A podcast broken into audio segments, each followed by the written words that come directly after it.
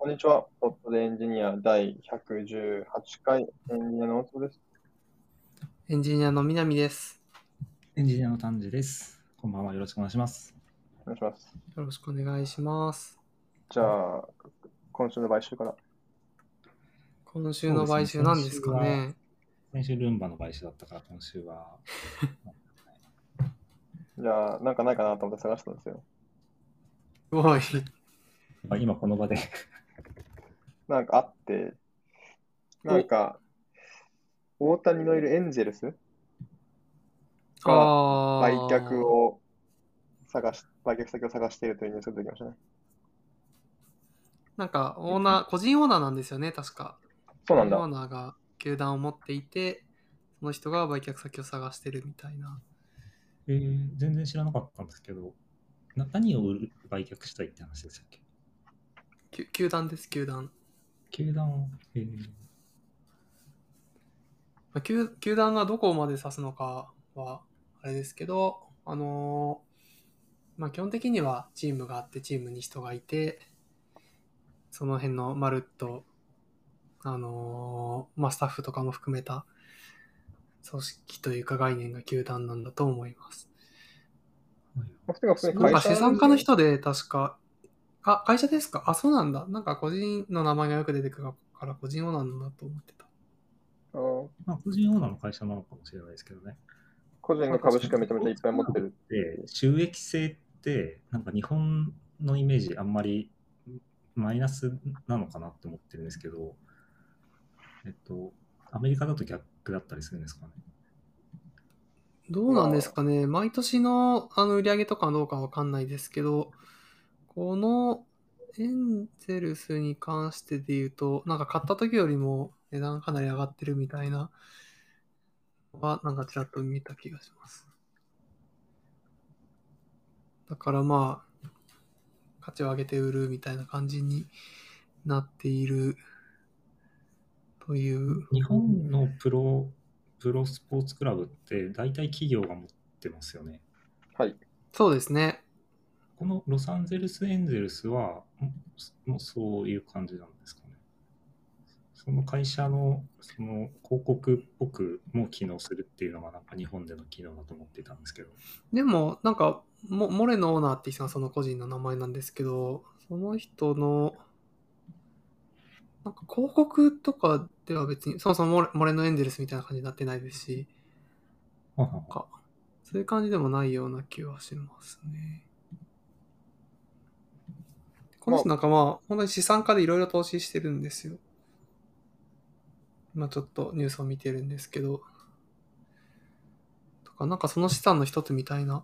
感じだったのかなと思います。すごいですね。球団というものも、まあ、売り買いできて、値上がりして、キャピタルゲインが発生するみたいな、そうそういうせ世界そうですね。まあ、なんか、ヨーロッパサッカーとかだったら結構、個人オーナーが、なんか、勝てるチーム作りたいからって言って、あの、勝った例とかありますよね。例えば、チェルシーとかう、ん最近まで代表が持ってたりしましたよね。ああ、チェルシーなんかオイルマネーが入って、それですごい強くなるみたいな話とか、なんか聞いた気がします。ちょっと、ちょっと僕のうろ覚えのあやふやな知識ですが。そうですねサッカーとかで。てか、日本でもサッカーのチームって、必ずしも会社の広告のためってわけじゃないことが、まあ、あるので、あ、そうなんだ。えそうですね。まあ、たと例えばですけど、その、野球だったら明確にどこの会社が持ってるってあるじゃないですか。読売巨人軍、そうですねホークス、ー、そういうイメージ楽があるんです。天で、えっと、F1 とかもそうそういうイメージが僕はあります。えっと、そう、まあ、でも、じゃあ、じゃあカープでどこが持ってますかみたいな話がありましたよね。ひ広島。そうですね。カープは広島ですね。えっと、僕、カープのことよく知らないんですけど、僕の理解だと、まあ、カープという団体はありつつ、まあ、彼も会社なんだと思ってるんですけど、で、そこをパトロンとして持ってる大企業があるわけではないと。うんああ、そうなんですね。という理解をしていますと。で、野球に関しては、えっと、すごいパトロン的な会社がいることの方が多いが、サッカーの場合は、えっと、会社名がチーム名に入ることを禁止されてるんですよね。ほう。禁止なのか強いプレッシーなのかよく知らないんですけど、まあ、とにかくなしなしないですと。なんで、日本の J リーグのチームで企業名が入ってるのか知らないと思うんですよね、皆さん。うん、そうなんですね。で、代わりに。なんかでも、えっと、ね、二部リーグ、部じゃないか、三部リーグとかだと、あの、企業入ってるとか、なんか、あります。あるようなイメージなんですけど。えっと、JFL ですね、それはおそらく。かな、ですかね。で、そういったチーム、つまり会社の、えっと、社員としてやっている場合は、それは J リーグに上がれないんですよね。あ、そうなんですね。そうです。えっと、なんで、全身が会社の野球部ってことままあまああるんですけど、いろんな、えっと、J, J リーグのチームにおいても。なんですけど、えっと、その状態だと J リーグに上がれないので、JFL で1位になると、J3 なのかな？に上がる、えっと、権利があるんですけど、でもそれでも、えっと、企業チームだったら入れないんですよね。企業職をちょっと明確な定義は知らないんですけど、なんか企業職を抜か抜かないと、J リーグに上がってこれないんですよね。うんそこ野球と全然違そうなんですね。ね。そうですね、そこは違ってて。で、まあ、いろんなパターンがありますけどね。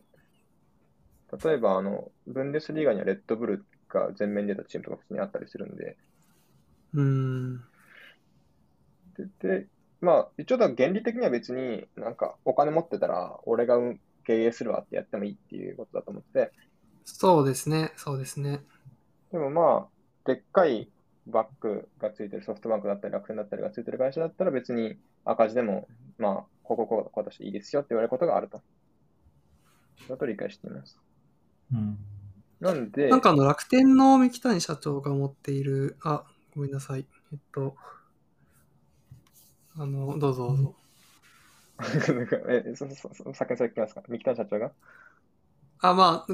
実際に個人で持ってるわけじゃないけど、実質なんか、個人マネーとか入ってるんじゃないかみたいな言われてるサッカーのチームありませんでしたっけ？あのー、イニエスタとか連れてきてた。ああ、えっと、神戸ですかね。あ、そうですね。あまの、まあ、ちょっと個人所有に近い感じなのかなと、勝手に思ってます。あの、全然詳しく知らないですが。まあ、そういうところは多少あるかもしれないですね。まあ、実態と名目っていろいろこうあって難しいところですけど、まあ、名目としては一応ら、あれは楽天がパトロンみたいになってる会社と、あ会社のチームという感じになってる感じですかね。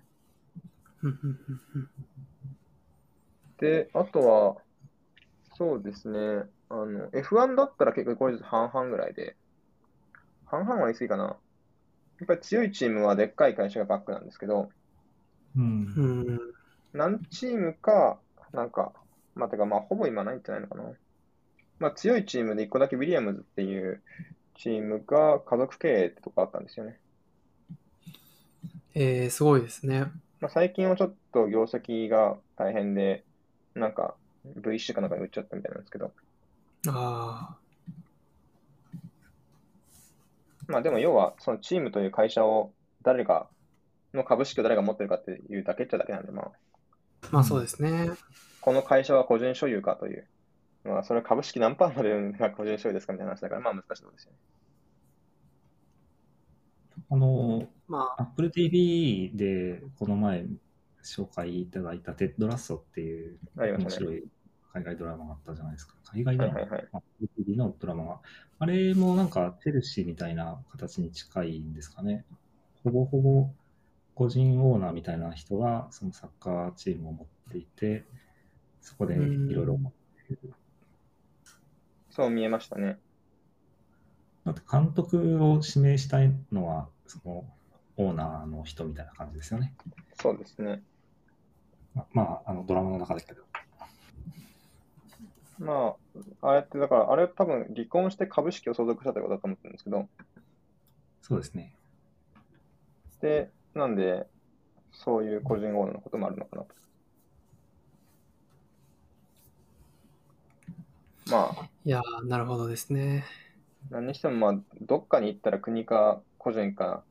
になるので、これのオーナーの、これのオーナーのって辿っていけば、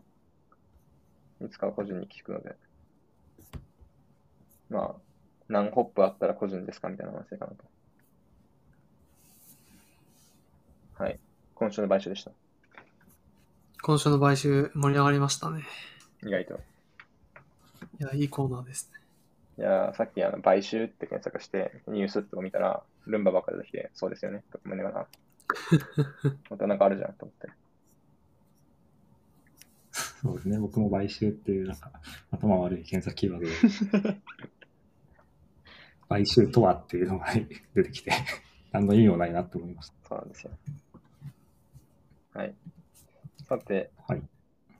どれいきます？結構、しかもテックっぽいキーワード並んでますね。いいですね。まあでも Git の内部コードですかね、気になるのは。これは、あれですね、あのー先週放送の後でちょっと3人で盛り上がり、せっかくだから来週話そうみたいな話、来週というか来週以降話そうみたいな話をしてたやつですね。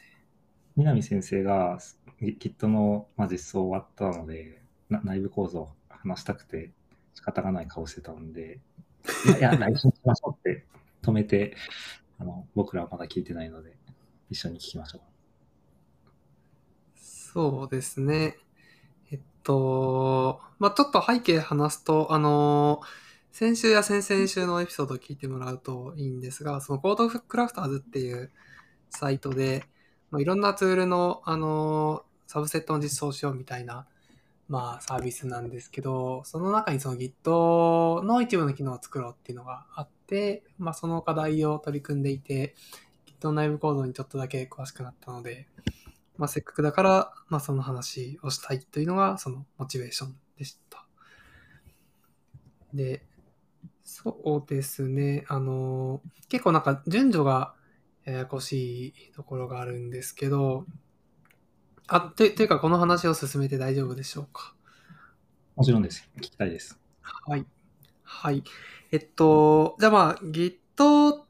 で、そもそも、あの、僕らが期待することって、あの、まあ、チェックアウトしたら、その、チェックアウトした先のブランチだったりとか、コミットだったりとかに、まあ、そのディレクトリの構造がもう置き換わって、であとはまあ、その自由に、あの、コミット追加していって、そうすると、まあ、そのコミットを、まあ、リフ見たりとか、まあ、やっぱりそのチェックアウトして、いろんなコミットの、なんですかね、状態を、まあ、再現できるみたいなことかなというふうに思うんですけど、まあ、なんか、それをその、Git が、その体験をどう実現してるのかみたいな話をちょっとできればと思っています。で、なんか説明をなんか上から行くか下から行くかみたいなこれ結構悩ましいところがあるんですけど、そうですね。なんかあの Git インターナルとかで調べると実は、あのー、何なのかな？あの Git のその解説をしたページみたいなのが見つかるんですよね。僕が今見てるのは、あのー、gitscm.com っていうページなんですけど、で結構そこはすごくあの Git について、あの説明が詳細されていて、あの僕がやっていたそのコートクラフターズの問題とかでも結構ここになんかリンクがあって、これを見ながらやってくれみたいなの載っていたりしたんですけど、その中でその、なんか Git オブジェクトっていうワードが出てくるんですよね。で、それは何かっていうと、まあ、Git はなんか基本的にその、まあ、ファイルだったりとか、そのディレクトリだったりとか、あるいはそもそもそのコミットみたいな概念だったりとかっていうのを、まあ、いろんなものを使っているんですけど、そういったものを Git オブジェクトって言われるような形で表現をしています。で、えっと、これはあの結構簡単にチェックすることができまして、あの適当な Git レポジトリに行ってもらって、あの、ドットギットディレクトリっていうのがあるのは、まあ、聞いたことあるかなと思うんですけど、その中にオブジェクツっていうディレクトリがあるんですよね。ドットギットスラオブジェクツっていうのがあって、でその中に、あのーなんかこのドット Git スラ objects っていうディレクトリが、内部がなんか2階層の構造になっていて、なんか、シャーバンで計算したハッシュ値、20文字のハッシュ値の先頭2文字がディレクトリになっていて、で、その中にさらにファイルが入っているみたいな、になっていて、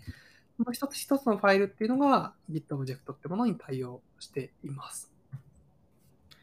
で、まあ、その Git オブジェクトっていうのをなんで説明したかっていうと、あの、基本的にこの Git オブジェクトをうまく操作するっていうことで、この Git は動いているからなんですよね。で、あの、特になんかディレクトリの構造っていうのを、をまあ、表すのには、あの、2種類の Git オブジェクトを使っていて、まあ、一つが blob って言われるもの、でもう一つが、あの、ツリーって言われるもので、の、ブラブっていうのがその任意のファイルに対応していて、そのファイルの内容っていうのを、まあ、その社、あの、ハッシュ値を計算して、まあ、保持しているみたいなものになっています。なので、あの、例えばその普段の、あの、例で言うと、先ほどその Git チェックアウトしたらいろんな状態のファイル、まあ、ディレクトリ構造が再現できるって話をしたんですけど、そのそれぞれのバージョンの状態のあのファイルっていうのが、その Git オブジェクトって形で格納されていて、で、その、あの、ハッシュ値が分かれば、まあ、それを、あのーまあ、なんですかね、読み込んで今のカレントディレクトリに展開することができるので、まあ、そういう形で、あのーなんですかね、チェックアウトしたときにはファイルの展開っていうのが行えるようになっていますと。で、ツリーっていうのがそのディレクトリに対応していて、その Git のツリーオブジェクトっていうものの内部を見ると、そのディレクトリに入っている、なんですかね、直接の子供のファイルだったりとか、ディレクトリ、まあ、要はその Git の言葉で言えば、 blob やツリーっていうののハッシュ値っていうのが記載されていて、で、まあそこを階層的にたどると、あのーある時点でのそのディレクトリ構造全体っていうのが再現できるようになっています。ここまで今の話であのイメージできます。ちょっと図とかがあった方が本当は分かりやすいかなと思うんです。質問です。はい。なんか、こう Git に関してこういうコミットハッシュみたいなものを見ると、全部コミットなんだこいつはって思ってたんですけど、今の説明を聞くと、このハッシュっぽいものは、えーっと、コミット以外のいろんなものがあり得るってことですかね。そうです、そうです、そうです、そうです。あの、すごいいいポイントで、あのー端的に言うとたどれるようになってるんですよね。そのコミットハッシュから、その今言ったそのコミットハッシュに紐づくファイルたちっていうのを。なんか、まあ、先ほどの説明はなんかちょっと下から説明するみたいな感じになっていたんですけど、上からというか、まあ、僕の普段体験からスタートすると、その、まず、コミットに対してコミットハッシュがあって、まあ、チェックアウト、Git チェックアウトをコミットハッシュって指定すると、そのコミットの状態が再現されると思うんですけど、そのコミットっていうのが、まあ、やっぱりその Git で言えば、その Git オブジェクトってものになっていて、で、そのコミットに対応する Git オブジェクトの中身を見ると、そのコミットハッシュに対応するツリーのハッシュ値っていうのが記載されてるんですよね。で、その、じゃあツリーのハッシュ値っていうのをたどると、それが今のあのレポジトリのルートディレクトリの、まあ、ある時点での内容になっていて、で、そのツリーの中に、その、まあ、子供のディレクトリだったりとか、子供のファイルっていうのが記載されていて、で、そこを再帰的に辿っていけば、その、あるコミットに対応するようなディレクトリ構造全体っていうのが、まあ、分かるようになっているみたいな、そういった構造になっています。で、あの、ま、なんか今、今のが結局 Git がなんで動くのかみたいな話に、まあ、そのまま対応する話なんですけど、もうちょっと補足的な話をすると、そのコミットっていうのは、実際にはそのツリーのコミット発信に加えて、まあ、いろんなメタデータ、例えば、その誰がコミットしたのか、オーサーの情報だったりとか、あとはコミットした時間の情報だったりとかっていうのもちょっと入っているみたいな、そんな感じになっています。で、今の話を、あの、手元で見てみることが結構簡単にできまして、あの、Git って cat ファイルっていうサブコマンドがあるんですよね。知らなかった。で適当な、あの、コミットハッシュに対して git cat ファイル -p コミットハッシュみたいな風に書くと、そのコミットオブジェクトの中身っていうのがプリントされます。で僕今手元のレポジトリで試しにやってみたんですけど、そうすると、まあ、1行目が tree っていう内容で、まあ、そのコミットに対応するあの、レポジトリのルートのディレクトリのハッシュ値が書いてあって、あと、ペアレントっていうのが、その、まあ、コミットってその、なんですかね、毎回、あの、ペアレントコミットがたどれるようになってると思うんですけど、まあ、そのペアレントのコミットのハッシュ値が書いてあって、であと、オーサーの情報、コミッターの情報と、コミットメッセージが記載されています。で、あのーここからさらにじゃあ、あの、ツリーのハッシュ値を gitcat ファイルに渡すと、その、ポジトリの、まあ、ルートで見たファイルだったりとか、まあ、ディレクトリだったりとか、まあ、グラブやツリーっていう Git オブジェクトとして記載されていて、だとそこになんかそのファイルのパーミッションの情報だったりとか、あのーそういうのも書いてあるので、まあ、ファイルのパーミッションを書いたときにちゃんとそれがトラックできているのも、そういった理由になっていたりします。えっと、あ今、ー見れるようになりました。えツリーとパレントとオーサーとコミッターがあって、で、ツリーに行けば、これがルートディレクトに対応してるんですかね？そうです、そうです、そうです。はいはいはいはい。ああ、なるほど。で、それを見に行くと、あ、いっぱい出てきて、あーね、あ、だこれで、だから、僕ずっと疑問だったのが、Git って、なんか差分を管理してるイメージなんですよね。で、それが違うんですよ。そう、差分を管理してるわけじゃなくて、ちゃんと持ってるんだよ、全部って言われたことがあって、そうなんだって思ったんですけど、まあ、そこから内部コードを調べることなかったので、でも全部保存してたら、容量やべえじゃんと思って、どうやって。圧縮というか、うまくやってるんだろう。まあ、確かにほとんどの部分変わんないからいけるんだろうけどさ、と思ったんだけど、まあ、ツリーの中に100個ファイルがあっても、うち1個しか変わってなかったら、そのツリーの1個だけを変えたツリーを1個つ作ってさえ、作りさえすればそれでいいじゃろっていう。そうですね。まず、その、ファイル単位で、あの、ハッシュ値計算していて、なんていうか、その、ファイルの内容変わらなかったら、そのハッシュ値も変わらないので、あの、一つのツリーの目線で見ると、その中の一つのファイルしか変わらなかったら、まあ、そのツリーのハッシュ値はもちろん変わるんですけど、結局、その、なんですかね、全体として言うと、ファイルとして増えるのは1個だけみたいな。だから、あの、まあ、でかいディレクトリの中で一つのファイルを書き換えて、それによって、めちゃめちゃでかいコミットが生まれるみたいなことにはならないようになってますね。これってつまり、なんか Git いっぱい使ってて、5年後にたまたま同じファイル名で同じ内容のファイルができたら、たまたまその同じオブジェクトファイルを5年前のコミットと今のコミットが見るってことがあるってことですか？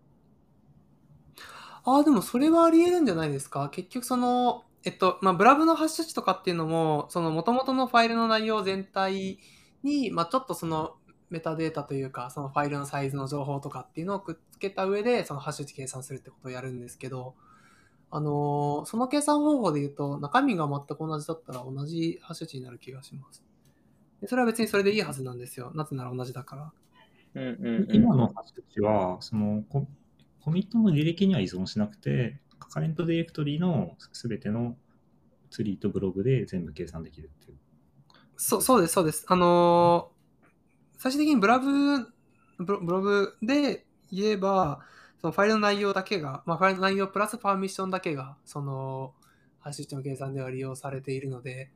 あのファイルの内容とパーミッションが同じだったら、どのタイミングで作られたファイルであっても、まあ、まあ同じものなはずです。で、そのハッシュ値っていうのを含む形で、そのツリーっていうのの Git オブジェクトが作られているので、あのなんですかね。内容が変わったらちゃんとツリーとしても違うハッシュ値を持つツリーになるし、同じだったらまあ同じものになるし、みたいな振る舞いでー、す、そうなんだ。じゃあ、大坪君の言ってるように、そのテキストファイルで、なんか ABC ってやつを、なんか一回消して、コミットして、もう一回 ABC って書いたら、二つ前のコミットと同じハッシュになるってことですかね。なるはずだと思いますね。で、ツリーのハッシュまでは一緒なんだけど、 parent とかのハッシュが違うから、別にコミットハッシュは同じにならないけどっていうこと？そうですね、そうですね。コミットハッシュはまあ違うものになるはずですねあ。そうかそうですね。あペアペアレントのコミットハッシュが違うので。ああ、理解しました。はい、えそれでっても？コミットの状態としては一緒なんですね。一緒だし、それそうで一緒なら、まあ問題ないと。はい。なんかすごく頭いいし、やりたいこと全部できそうって思ったんですけど、なんかブレインを実装したときにめちゃめちゃややこしいことになりそうな気がしたんですけど、なんかそう、Git はだから頑張って diff 計算してるらしいですよ。僕もあの Git の diff の実装はあんまり詳しくないですけど、なんか頑張ってオブジェクト2つ比較して、なんか計算してるみたいなのはどっかで見かけた気がします。なんか、2個のコミットの diff を見ようと思ったら、ツリー弁って見て、コミットハッシュあハッシュが違うところだけ掘っていくっていうのが、結構簡単に実装できそうっていうのは、これイメージにありつつ、行ごとにどいつこのこの行が変わったかを見ようと思ったら、なんか、タ。レントをほぼ全部見ていく必要があるんじゃないかと思って、確かに。それやばそうだなって思ったんですよね。なんか頑張ってるんですかね。ちょっと僕はそこは全く詳しくないので、わからないですが、頑張っているポイントなのかもしれないですね。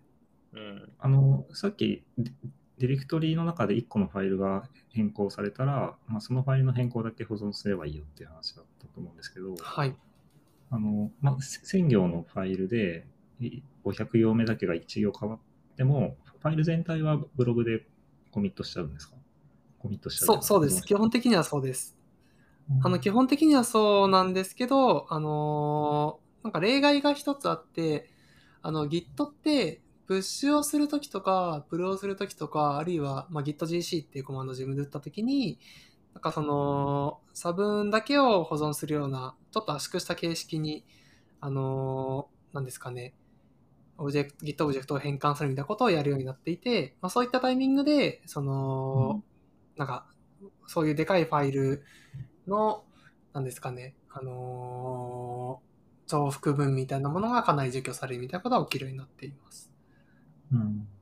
なんかまあそれはなんかどっちかっていうとネットワークとかでやっぱデータをやり取りするときにできるだけ小さいサイズの方がいいだろうみたいなことからその Git プルとかしたタイミングでそれが行われるらしいんですけどまあそのでかいファイルを何度も書き換えるみたいなシチュエーションだとローカルで管理してても意味はあるかなと思いますね。うんやっぱ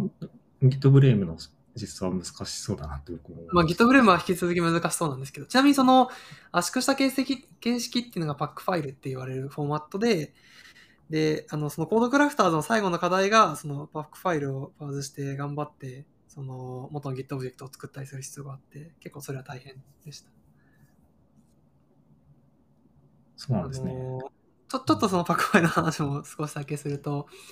あの基本的にはなんか、もともとのすごい似たファイルっていうのに対して、まあ、どんだけ差分があるかを格納するみたいな構造になっていて、もうちょっと細かい話で言うと、その、参照先のファイルの、あの、この部分かこの部分までをあのコピーするみたいな、まあ、命令というか、そういったものと、まあ、新しく追加する必要があったら、追加するデータみたいなものと、みたいなものを、まあ、持っているファイルになっていて、あのー元の参照先ファイルと同じデータがある程度続くようであれば、そのオフセットとレングだけ持ってればいいので、かなり小さい形式で表現できるみたいな、そういったものになっていました。うんなるほど。ですね。っていうのが僕の知っている Git の内部実装のお話ですね。これ今の話聞くだけで、割と、なんかあと掘っていけそうな気がしますね、なんか。そうですね。 cat-file コマンド、あの、全然知らなかったんですけど、これが結構いいというか、なんかイメージつかみやすいなと思いました。そうですね、これめちゃめちゃイメージつかめますね。まあと、気になるのは、なぜ最初の2個、2文字、つまり256個にはあのシャーディングというか、するけど、そこで終わるのはなぜなんだろうっていうのが、これは謎ですよね。なんかやっぱフラットだとファイルが増えすぎちゃうとかあったんですかね。あ、ごめんなさい、まどうぞ。あ、それはそうだと思うんですけど、なんか、でかいレポーシルと小さいレポーシルだと、なんか、オブジェクトさの数って256倍以上あると思うんですよね。うーん。だから、すごい増えてくると、どんどんパフォーマンスが劣化していくのではないかなと思って、その、まあ、フラットになるのが難しいという話が前提としてあるとすると、なんか、場合によっては3回染め作るとか、3回染めっていうか、2文字のディレクトリの中に2文字のディレクトリがあってとか、した方がパフォーマンス良くなることってないのかなみたいな。まあ、なんか、これも分からずにちょっと予想ですけど、パフォーマンスっていうか、もしかしたら、その、OS によっては何か制限があって、その一つのディレクトリの中に持ってるファイル数に限りがあり、で、普通にそのハッシュ値を作るともちろん、なんですかね、その、まあ、かなりのパターン数が生まれるので、あの、ちょっと無理があるけど、2階層くらい掘ったら、現実的な範囲に収まるみたいなのが、まあ、見積もりとしてあったのかなともちょっと思います。もう僕も詳しい理由は知らないですね。なるほど、なるほど。まあ、なんか、あとなんかまあ、つ作ってたのが、その、Linux カーネル作ってる、あの、リナストーパルズさんなので、まあ、Linux 的にこのファイル数無理だなと思って、とりあえずそれ回避するような、あの、ものを入れたみたいな可能性もあるかなとは思いました。ちょっとこれはわからない、あの、ただの予想ですが。うんうんうんうん。いやー、でも面白かった。なんか、ちょっとコードクラスターズやってみなきゃな感が、やってみなきゃ感がちょっとあ、本当ですか？いいですね。生えてきましたね。なんかそれ確かその、まさに Git の、あ、本当ですか？いいです。Git の最初の課題が確か CAT ファイルを実装しようみたいな感じだった気がしていて、で、なんかまあその時点で CAT ファイル知らなかったんで、知らないものを実装しろって言われてもな、みたいなことをちょっと思ったんですけど、後から見返すと確かにそこから step by step で、まあその次がツリーをじゃあ見るようにしようとか、そんな感じだったので、結構良かったのかもなとは思いました。うん。いい順番だったんですね。 cat-file、これでもこれ結構、そのオブジェクトファイルがどのタイプかによって結構実装が変わってくるわけですよね。あ、まあ、あのー実はそこまで差分はなくて、あ、そうなんだ。あのーそうですね。なんか、今、そのキャットファイルでプリントされる内容に、少しそのメタデータが増えるくらいなんですよね。実際保存されているものって。あ。ブラグであれば、そのファイルのサイズとパーミッションと、くらいだったかな。で、それをさらにあの zlib で圧縮した形でファイルに保存するみたいなことがされていて、読み込むときはその逆をすればよくて、だから、で、ツツリーだと、なんか、その、まあ、基本的に、キャットファイルでさっきプリントされた内容とほぼ変わんなくて、まあ、ちょっとだけ、なんだっけな、その、ヌルターミネートしてるのか、スペース区切りなのかとかはちょっと気にするとかはあるんですけど、そんなに複雑じゃない形式ですね。基本的にそのメタデータちょっと追加したものに、元々のファイルの内容とか、さっきプリントされていたような内容を、まあ、くっつけてるみたいな、確かそういう形式だったので。なるほどね。いや、頭いいですね。いや、そうですね。ハッシュ値で全部やるっていう。あなんか一つ聞きたいんですけど、Git ってブランチで切っていくじゃないですか。はい。コミットのキャットファイルを見てるんですけど、なんかブランチ名とかが特にあるわけではないんですね。そうですね。ブランチはブランチで、その、あのー、Git の確かレフスとかを見ると、レフスのヘッズとかかな？なんか僕のイメージで多分、ブランチってオブジェクトがあって、そいつがコミットをポイントしてるんじゃないかなと思ってたんですけど、なんかそういう概念だと思っていて、にブランチとかなんかメモみたいなものがあるんですかね。じゃないかなって。なんか、うん僕あんまり詳しくないんですけど、あの、ドットギットスラレフススラヘッズスラマスターとかを見ると、コミットハッシュが、その、記載されていて、このファイルの中に。あ、じゃあオブジェ本クトじゃない当にこのハッシュだけ記載されているような、そうですね、あの、なんか、コミットハッシュが記載されたファイルが置かれてるみたいな。まあ、確かに、コミットハッシュは1行だけある。ブランチ名だけ渡されたときにそのコミットをたどろうと思ったら、ブランチ名だけで何らかのファイルに到達できないと厳しいわけだから、オオブジェクトファイルにはしないかって気確かにしますね。そのオブジェクトファイルはコミットハッシュっていうルートみたいなものがあるからたどれるわけで、そうですね。たどり元がないそうですねと、とかその、たどれないブランチとかはなんかそうしないといけないですよね、確かにと思って。そう、だからどっちかというと、このブランチの参照するコミットハッシュが、まあ、記載されたファイルが置かれてるっていうので、ブランチとしてはもう十分なのかなと。それだけで表現できてるんですね。はいええ確かにこの refs、なんか人間が読める形でいいですね。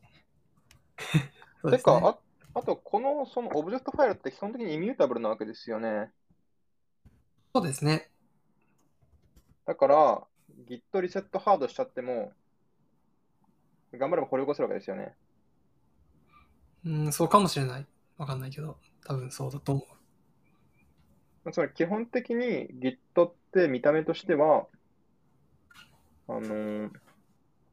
何らかのブランチからたどれるコミットのパレントのパレントパレント以外は基本的に見えないと思うんですよね。その普通に Git 使ってるそうですね。なんだけど、先に進んだコミットを1、2、3で積んだ後に、ブランチを1個前のところに戻したりしても、その1個前のオブジェクトのコミットハッシュは残ってるはずだから、頑張ってそのコミットハッシュを探してくれば、そいつは復元できると。